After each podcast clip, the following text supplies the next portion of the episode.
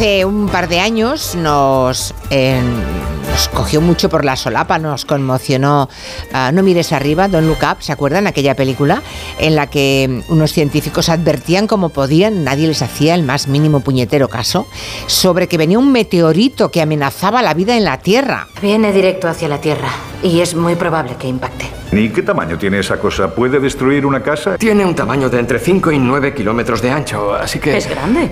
Afectaría a todo el planeta, no solo a una casa. Vale, pues ya puestos podríamos hacer que impactara en una casa en concreto que está en la costa de Nueva Jersey. Es la casa de mi exmujer. ¿Crees Vamos, que eso tú es y posible? Sherry, estamos 100% seguros de que vamos a morir, joder. Pues el astrónomo ha puesto. Puede volver cuando quiera, pero la mujer gritona, mejor que no. Mejor que no. Bueno, esa película eh, se interpretó como una metáfora de- del negacionismo, ¿no? de los peligros que supone, por ejemplo, el cambio climático.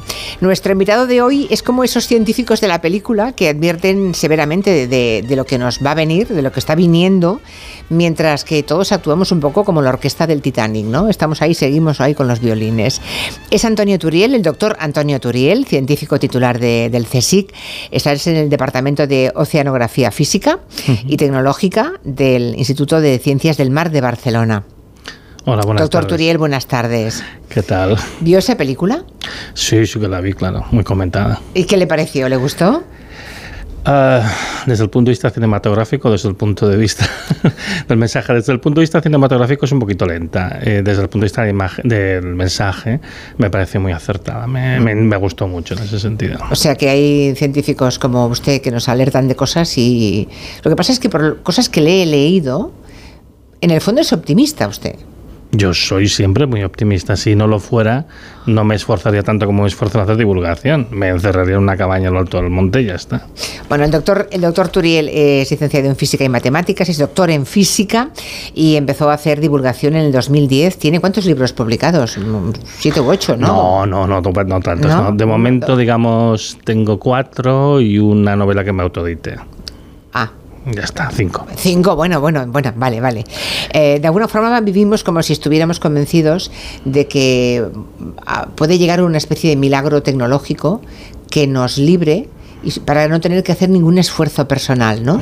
Tengo esa sensación yo. Sí, esto es cierto y además es muy interesante porque hay, hay, eh, digamos, pues hay intelectuales que han analizado la cuestión de cómo se relaciona diversos conceptos, por ejemplo, pues el capitalismo, la idea esta de que vamos a poder crecer siempre en un planeta finito, junto con las ideas de la ilustración y lo que se llama el mito del progreso, ¿no? de que es inevitable que la humanidad siempre vaya mejor, lo cual la historia no dice eso en realidad. ¿no? Entonces podemos construir un futuro mejor, pero tenemos que esforzarnos por construirlo. ¿no? Y esta idea de que la tecnología nos va a salvar, pues es un poco fea. A mí alguna vez me han preguntado, ¿es que usted no tiene fe en la tecnología? Y yo digo, no, yo soy científico, no tengo fe en la ciencia y en la tecnología, tengo otras cosas. Es decir, yo lo estudio, lo analizo y sé que es una herramienta, pero fe se tiene en la religión. Entonces el problema es que la ciencia está sustituyendo a la religión y eso no puede ser porque las cosas no van a pasar en el momento que más nos interese simplemente porque nos vendría muy bien. Lo que hay que hacer al vale, contrario- aquí no se puede rezar, por ejemplo. Bueno. Pequeño detalle, ¿no? Uno, uno puede rezar, otra cosa es que eso sirva para algo y más en estas cosas, ¿no? Pero en cualquier caso, yo creo que lo prudente es con la tecnología mejor que uno tenga en cada momento hacer lo que es adecuado hacer y luego, bueno, seguir trabajando y si luego viene algo mejor, fantástico, lo adoptamos, pero no confiar que va a pasar simplemente porque nos vendría muy. Vamos a tener energía de fusión mañana. Hombre, a lo mejor no. Por si acaso hagamos las cosas de otra manera. O sea, a día de hoy no tenemos nada que no, no, no- no- no tenemos ya tecnológicamente una alternativa para mm, cambiar el modo en el que vivimos y, y- y, digamos, no darle la espalda a las consecuencias del cambio climático. Yo, miren, eso no estoy de acuerdo. Yo creo que sí, sí que tenemos la tecnología. Lo que sucede realmente es que el problema no es tanto tecnológico como social. Es decir, nosotros lo que decimos generalmente es que queremos seguir consumiendo como estamos consumiendo ahora. Y eso sí que no es posible físicamente. No es posible tanto por las consecuencias ambientales, incluyendo el cambio climático, como por la escasez de recursos, que esto, es- esto ha sido siempre un no tema algo que no se comentaba, se comentaba un poco de tapadillo, en voz baja y demás, pero que cada vez está cobrando más fuerza, por ejemplo, con los famosos problemas de la cadena de suministros y la inflación rampante que tenemos. Y se está empezando a evidenciar que hay un problema con el suministro de los recursos, ¿no? cosa que también se sabía desde hacía muchísimo tiempo. Entonces, si lo que queremos es mantener este consumo desaforado innecesario, porque no genera más bienestar, entonces eso sí que evidentemente no sabemos cómo hacerlo, no tenemos una solución tecnológica. Si lo que queremos es tener un consumo adecuado y vivir pues como vivimos ahora, con un nivel de bienestar parecido al que tenemos ahora y además generalizarlo para todo el planeta, técnicamente eso se podría hacer. Con lo cual, claro, yo me fijo más en la parte técnica y yo digo, pero si lo podemos hacer, pero el problema no es ya Lo tenía, ya, el problema social. El problema social y es de actitud. Y cultural. De decisión y cultural. Y cultural, es un problema cultural. Y económico. Bueno, es que este va con el social. Quiere decir, tenemos un modelo económico orientado al crecimiento. ¿Quién puede, en su sano juicio, pensar que un modelo económico orientado al crecimiento infinito puede funcionar para siempre en un planeta finito? Es que esto es de sentido común. Y sin embargo, bueno, pues luego ves incluso ministros, ¿no? Delante de la reina, defendiendo que lo que hay que hacer es crecer siempre. Y dices, pues es que esto es, es tan irracional que hasta un niño pequeño ve que no tiene sentido. Ya que habla de la reina, em, hace unas, ¿qué hace? unas, unas pocas semanas, dos o tres o cuatro. A finales de noviembre. Vale, pues eso. ¿Tanto ha pasado ya? Madre sí, Es que el vuela. Bueno, hace poco la reina Leticia eh, sacó el asunto de esa verdad incómoda, como decía en su momento Al Gore, ya en el 2005, ¿eh? Lo de la mm. verdad incómoda de Al Gore fue en el 2005. No se puede decir que no nos estén avisando. El tema del crecimiento.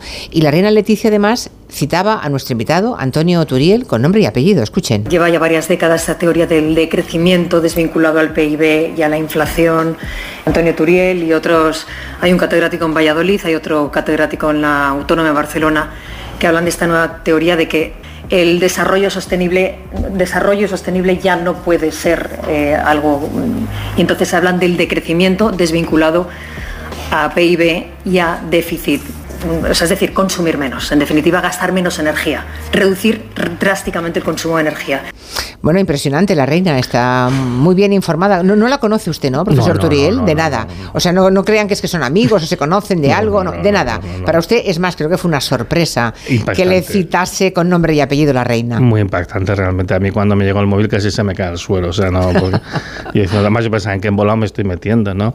Bueno, ella, yo creo que había leído un artículo que había salido una una semana antes que hablaba justamente de esto, del decrecimiento que salió publicado en un diario que no suele ser proclive a hablar de estas cosas, ¿no?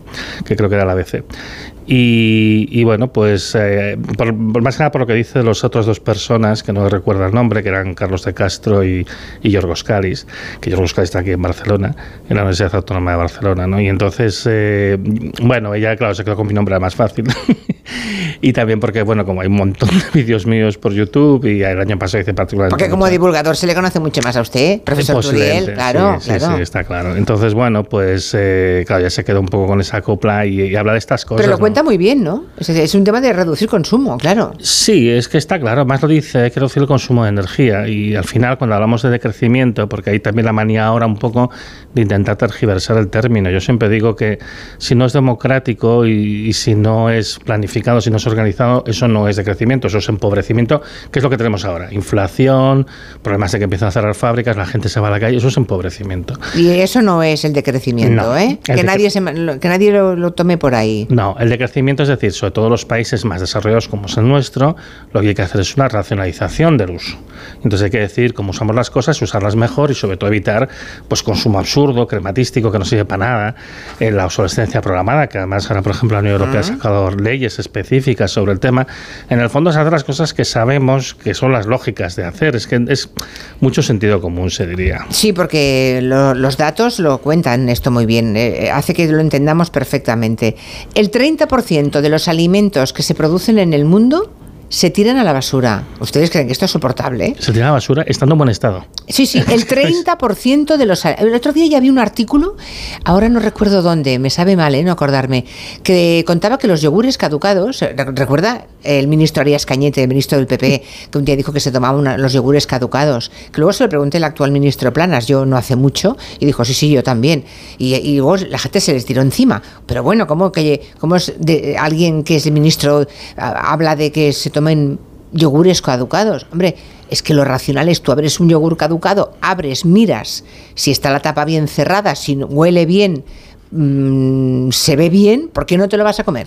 Bueno, yo cuando era niño mi madre a veces hacía yogures y vi si estaban bien en la nevera duraban dos meses. ¿eh? Entonces, cuando más de hecho no pone fecha de caducidad, pone consumo preferente. Exactamente. Sí, Y sí, es- pero ahora yo creo que la gente de cierta edad nos podemos comer un yogur caducado perfectamente. Yo, yo lo hago sin ningún problema. Pero los que tienen 20 años ya no. Bueno, Tienen pero- una- una- les hemos educado de una forma que ya, uy, no, no, esto está caducado. O caduca mañana, ya no. Pero ¿cómo que no te lo vas a comer? También es el concepto este, porque claro, yo, mi madre a mí me decía, que yo tengo una ¿no? que, que tirar la comida es un pecado. Claro. No ser educado de esta manera. Claro, a usted y a mí nos han educado así, por eso digo, y ahí ha cambiado mucho. Claro, y entonces quizá en este pro- el que hay aquí es que como no ha habido esta sensación de que el alimento puede faltar, el problema es que ahora mismo los alimentos empiezan a faltar en el mundo, ¿no? Y también es una tragedia que se tire este 30%. 30%. Está en buen uso y porque estamos en una crisis alimentaria global terrible y al final te das cuenta que es una crisis de distribución, no de producción. Bueno, más datos de, de estos elocuentes que ya lo dicen todo. No solamente tiramos a la basura el 30% de los alimentos en buen estado, sino que nos compramos de media, de media, o sea, habrá gente que el doble o el triple, 20 kilos de ropa. Al año. Y hay un porcentaje, cada año, y hay un porcentaje que la tiramos sin haberla usado. Es tremendo, o sea, yo, yo estuve, estuve una vez en Chile eh, y en el desierto de Atacama, es un desierto ahí bastante grande y tal, se acumulan literalmente miles de toneladas de ropa que se tiran allí, en muchos casos sin haber sido desenvuelta, todavía está con el plástico simplemente porque ha pasado de moda, es como funciona la industria global, ¿no? La reina, por cierto, también hizo referencia en ese mismo seminario al tema de la fast fashion, ¿no? el tema de, claro, la gente a lo mejor con menos poder adquisitivo compra camisetas que valen un euro porque no se puede gastar el dinero de comprarse una de 30 euros, pero luego esta camiseta de un euro es una mierda y al cabo de un año pues se la ha roto y la otra a lo mejor te dura 10, 15 o 20 años, ¿no? Entonces todo ese tipo de cosas que es la obsolescencia programada, son estas cosas las que nos llevan al sobreconsumo y las que hay que corregir. Lo que pasa es que hay gente que vive de que, de que nos pongamos camisetas de un euro. Claro, ha- habrá algunos damnificados de la racionalidad que debiera tener la humanidad, pero pueden buscar un camino, digamos, más ético, ¿no? Pero algunos, ¿quiénes son al final? Porque al final quien necesita Buena este pregunta. crecimiento Buena imparable... pregunta. Sí, ¿quiénes es- son los que necesitan ese crecimiento imparable? Pues es el poder económico y financiero. Ni, ni usted ni yo necesitamos un crecimiento imparable. Necesitamos satisfacer nuestras necesidades y poco más. Y además, con el paso de los años, cada vez tienes menos en realidad. Entonces, eh, no, esto es el problema que tenemos un sistema económico financiero que es inflacionario, que es un sistema que tiene que crecer por interés compuesto, por cómo se dan los créditos, por cómo funciona todo. Hay una máxima muy buena que explica esto. Digo, mira, el mundo tiene recursos más que suficiente para satisfacer las necesidades de todos, pero nunca los suficientes para satisfacer la avaricia de unos pocos. Ese, ese en el fondo también es el kit de la cuestión. Y también por lo que es tan incómodo hablar de estas cosas, porque al final, ¿con- ¿de quién estás hablando? Pues del poder financiero que necesita el crecimiento. No estás hablando del empresario que tiene una empresa que produce un bien físico tangible, que él... Normalmente la gente, yo últimamente, por ejemplo, me consultan muchas empresas, ¿no? Y quien fabrica algo normalmente ama lo que fabrica, lo lleva haciendo toda la vida y lo quiere seguir haciendo y buscar soluciones. Y estos no necesitan crecimiento, quieren seguir haciendo lo que siempre han hecho. Y entonces ellos están muy dispuestos a buscar soluciones. En el que realmente necesita el crecimiento, espero que no sea el sponsor de, este programa, pues es en realidad los bancos, los grandes capitales internacionales, en definitiva todo lo que es el sistema financiero. Ah, es curioso porque Salvador Illa dijo hace unos días, hablando de decrecimiento, esto que vamos a escuchar. Lo que yo tampoco defenderé nunca es que aprovechando que hay sequía y que no estamos preparados para afrontarla, se quiera apostar por un modelo económico de decrecimiento. En esto yo no estoy de acuerdo. Respeto que se haga, pero no estoy a favor del decrecimiento económico. Bueno, a favor del decreixement econòmic. ¿qué le ha pasado a Salvador Illa? ¿Cómo es posible? Eh, ¿No ha entendido qué significa decrecimiento económico? Porque es una declaración que viniendo de ella mm, es difícil de entender esto. Es peor incluso porque en el catalán original no dice que se proponga, sino que se imponga. Y aquí nadie intenta imponer nada. O sea, que, lo que- lo que- justamente lo que sí que es abrir una discusión. Una discusión que se tiene que abrir a todo el mundo para discutir estas cosas. Pero me hace gracia porque digo, se, se, se proponga el decrecimiento, oiga, que hasta hace cuatro días no existíamos. ¿eh? Y llevamos mucho tiempo y yo, en el fondo, yo soy el último de una larga serie. Lo del decrecimiento se hablando desde los años 70. ¿eh? Y entonces yo, de hecho, lo que digo, yo soy el epígono, yo soy el que llega al final de todo. Hay mucha gente hablando del problema de los recursos, del problema del cambio climático, del problema del decrecimiento, etcétera, desde hace décadas. Lo que pasa es que ahora es un debate que ya no se puede aplazar más y por eso también es un poco tonto que algunos representantes se pongan de perfil. La reina, ahí yo creo, o la reina o la Casa Real o quien sea, eh, lo ha hecho muy bien porque está intentando posicionarse en un debate que ya no se puede aplazar más. Eh, de los problemas que tenemos ahora mismo, por ejemplo, Europa está sufriendo una reducción drástica de la, cantidad de diésel que le llega, como le está pasando a todo el mundo. Y aquí se está compensando porque tenemos un frenazo industrial muy bestia. En España no tenemos aceite suficiente, aceite de oliva, para acabar, digamos, la, la campaña actual antes de que empiece la cosecha el año que viene. Hay otra serie de, cereales, de otros alimentos, etcétera, que también van justitos. Falta de todo, faltan medicamentos. Y ahora mismo el presidente de los Estados Unidos ha, ha aprobado una moratoria de las exportaciones de gas para Europa que va a tener consecuencias terribles para nosotros. Empezamos a ir justitos de todo. Esto no pasa de un día para otro, esto es algo progresivo, pero empezamos a ir justitos. Y es el momento de empezar a, de empezar a pensar en, oye, ¿y si lo que tenemos lo usamos un poquito mejor? Eh? Que tampoco creo que sea tan grave. Claro. Y por ese de perfil no lo entiendo. Yo estas actitudes no las entiendo. Yo decía antes que, que el doctor Antonio Turiel es optimista de alguna forma, porque cuando le preguntan si va a colapsar la civilización, que hay algunos eh, científicos que, que, dicen es que esto va al colapso. Hmm. Él dice, no, no, yo creo que no colapsaremos porque sabemos todos lo que tenemos que hacer, sabemos que tenemos que cambiar y cambiaremos. En ese sentido, la verdad es que es usted muy optimista. Um, lo que no sé es cómo, cómo, cómo tendremos que darnos un susto muy grande para cambiar. Bueno, este tengo la impresión. Este es el temor que todos tenemos, que decir que realmente es aquello de que hasta que no nos pase algo muy serio, No, vamos a actuar de una manera concertada como sociedad. Y el problema es aquello del tío que no hace nada, tiene síntomas cardíacos y espera el primer infarto para hacer algo, pero a lo mejor el primero es el último. Entonces, no, eh, a ver, yo creo que sí que es factible. Yo creo que además ahora tenemos la ventaja de que, entre las cosas se está hablando, que hay un cuerpo no solo teórico, sino práctico de qué es lo que hay que hacer y cómo se tiene que hacer. Y entonces yo creo que llega el momento cuando ya empecemos a, perder, dejar de perder el tiempo con estas discusiones espurias, ¿no? que a veces alientan por ciertos poderes públicos, podemos tomar las medidas correctas. ¿Qué pasa? Que si lo primero que nos viene es una disrupción muy fuerte, por ejemplo, una revolución árabe saudita, o el colapso de Nigeria, que son a España le afectaría mucho. La gente no sabe dónde está Nigeria, el país más poblado de África, el 20% de la población de África vive allí y es uno de los principales proveedores de petróleo de España. Y si le pasa algo a ese país que está fatal ahora mismo, pero nadie se entera de esto, pues realmente aquí lo pasaríamos bastante mal, ¿no? Bueno, la cuestión es que haya un pequeño susto, un petal, y que a partir de aquí empezamos a hacer los cambios que tenemos que hacer. Hay gente que está haciendo cambios, ya hay gente que se está adaptando. Pero esto pasa como con el cambio climático, necesitamos mucho más y más deprisa. No tenemos tanto tiempo, no tenemos todo el tiempo del mundo como pensamos, ¿no? Creemos que hemos oído desde pequeños eso de que la historia de la humanidad es el último minuto de la historia, ¿no? del mm. mundo y pensamos, ah, bueno, cuando estos los científicos dicen que no hay tiempo, esto va a ir para miles de años todavía. Tengo esa sensación y no tenemos ese margen. No, está claro que estamos viviendo lo que es esencialmente un proceso histórico, con lo cual también tiene unas escalas de tiempo que no son las humanas, ¿eh? sino más bien, mm. o sea, no es una cuestión de años, sino a lo mejor es una cuestión de décadas. Pero estamos viendo un proceso que es el final del capitalismo y la aparición de un sistema económico que, que le sustituirá, ¿no? que lo superará. ¿Cómo será ese sistema? Ah, ni idea, yo qué sé. Vale.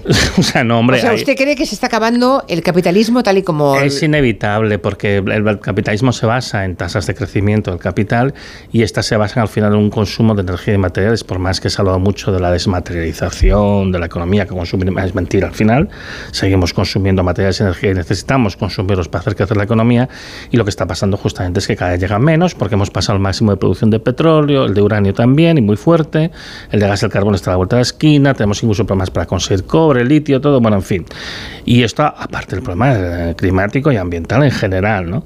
Entonces, aunque queramos seguir creciendo, es físicamente imposible. No es una cuestión que tú puedas escoger. También aquí hay un poco el error que comete también el señorilla, el de pensarse que lo del descenso energético y material es algo que tú puedes decidir. No, no, no, eso te va a pasar sí o sí. Si lo único que puedes decidir es si este descenso lo haces de una manera controlada, pilotada o caótica. De momento estamos optando por la caótica y esto, bueno, pues lleva pues eso a miseria, desempleo, etcétera. Lo que hay que empezar a pensar es cómo hacerlo de manera ordenada. O sea, el tema es eh, no tirar comida, por tanto producir la que nos hace falta, porque si, eh, si tiramos el 30%, ya de entrada producimos el 30% más de lo que deberíamos. Eso para empezar. También dice usted ahorrar energía. ¿No? Eh, y hay un dato que a mí me ha, me ha dejado mm, perpleja el 40% del consumo de petróleo se usa para transportar petróleo. Petróleo, carbón y gas. Sí, este pero es un... esto es una locura. Sí, pero es como funciona nuestro sistema. Nuestro sistema, además se dice muchas veces, consume mucha energía. No, es un sistema adicto a la potencia, a la aceleración. Está todo el rato pulsando el acelerador. Todo tiene que moverse rápido, rápido, rápido. Y claro, cuanto más rápido, más gastas que el coche. Gastas mucho más si vas muy rápido que si vas más lentamente para hacer el mismo trayecto, ¿no? Entonces, efectivamente, pues eso, el 40% del petróleo, el petróleo es transporte, se utiliza para transportar por los combustibles fósiles de un lado para otro. Entonces, el día que no los tengas... ¿Qué pues te- haremos? bueno, pero te das cuenta que no necesitabas tanto petróleo. es que una, claro. es que una a, buena... la a la fuerza ahorcan. Exacto, ¿eh? Ya. exacto. Pero entonces esto lo que te está diciendo es que a lo mejor lo que tienes que plantearte es no gastar tanto.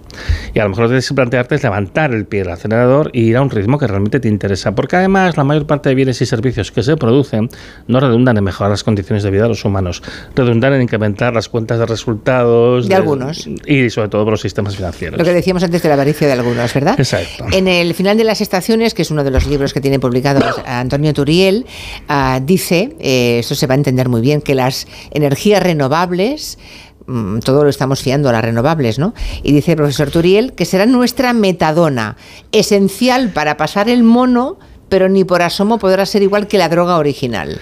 Sí, este es un tema que además me granjea bastantes enemistades, ¿no? Pero cuando analizas el modelo de transición renovable que se está promoviendo, el problema que tiene es que se está intentando hacer lo mismo que hacíamos con los combustibles fósiles con las renovables. Y eso no es posible.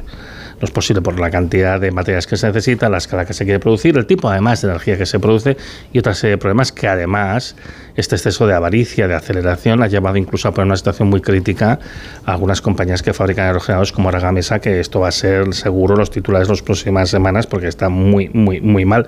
Y por cierto, la reina también lo comentó, ¿no? que también puede generar una ola de, de rechazo a las medidas de lucha contra el cambio climático.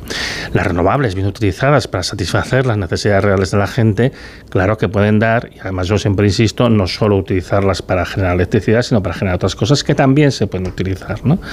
El problema de todo esto es que queremos mantener un sistema que está en crecimiento. Entonces las renovables van a dar mucho, pero no van a dar tanto como los combustibles fósiles y además tienen que estacionar. Al final dicen, esto es lo que te voy a dar cada año y va a ser siempre lo mismo. Pues es el viento, es el sol que tienes cada año. Punto pelota y además es menos que lo que consumes ahora. Es menos que lo que consumes ahora, pero en realidad es mucho más que lo que necesitas. Entonces, si es mucho más que lo que necesitas, ¿de ¿Para qué qué te quieres quejas? más? Claro. ¿De qué te quejas? Bueno, pues yo vuelvo a lo mismo. Yo, como soy físico, pues me centro en la parte técnica y digo, pero si yo no veo ningún problema. Somos como yonkis del petróleo. Y entonces, Es claro, esto. sí, hay que, bueno, hay que cambiar el sistema económico. Yo digo siempre sistema socioeconómico, porque no solo es la parte económica, sino las relaciones sociales que hemos establecido en el marco del capitalismo. Tenemos que ir a un sistema económico diferente, que, que no es el comunismo, porque adolece el mismo problema de crecimiento y demás.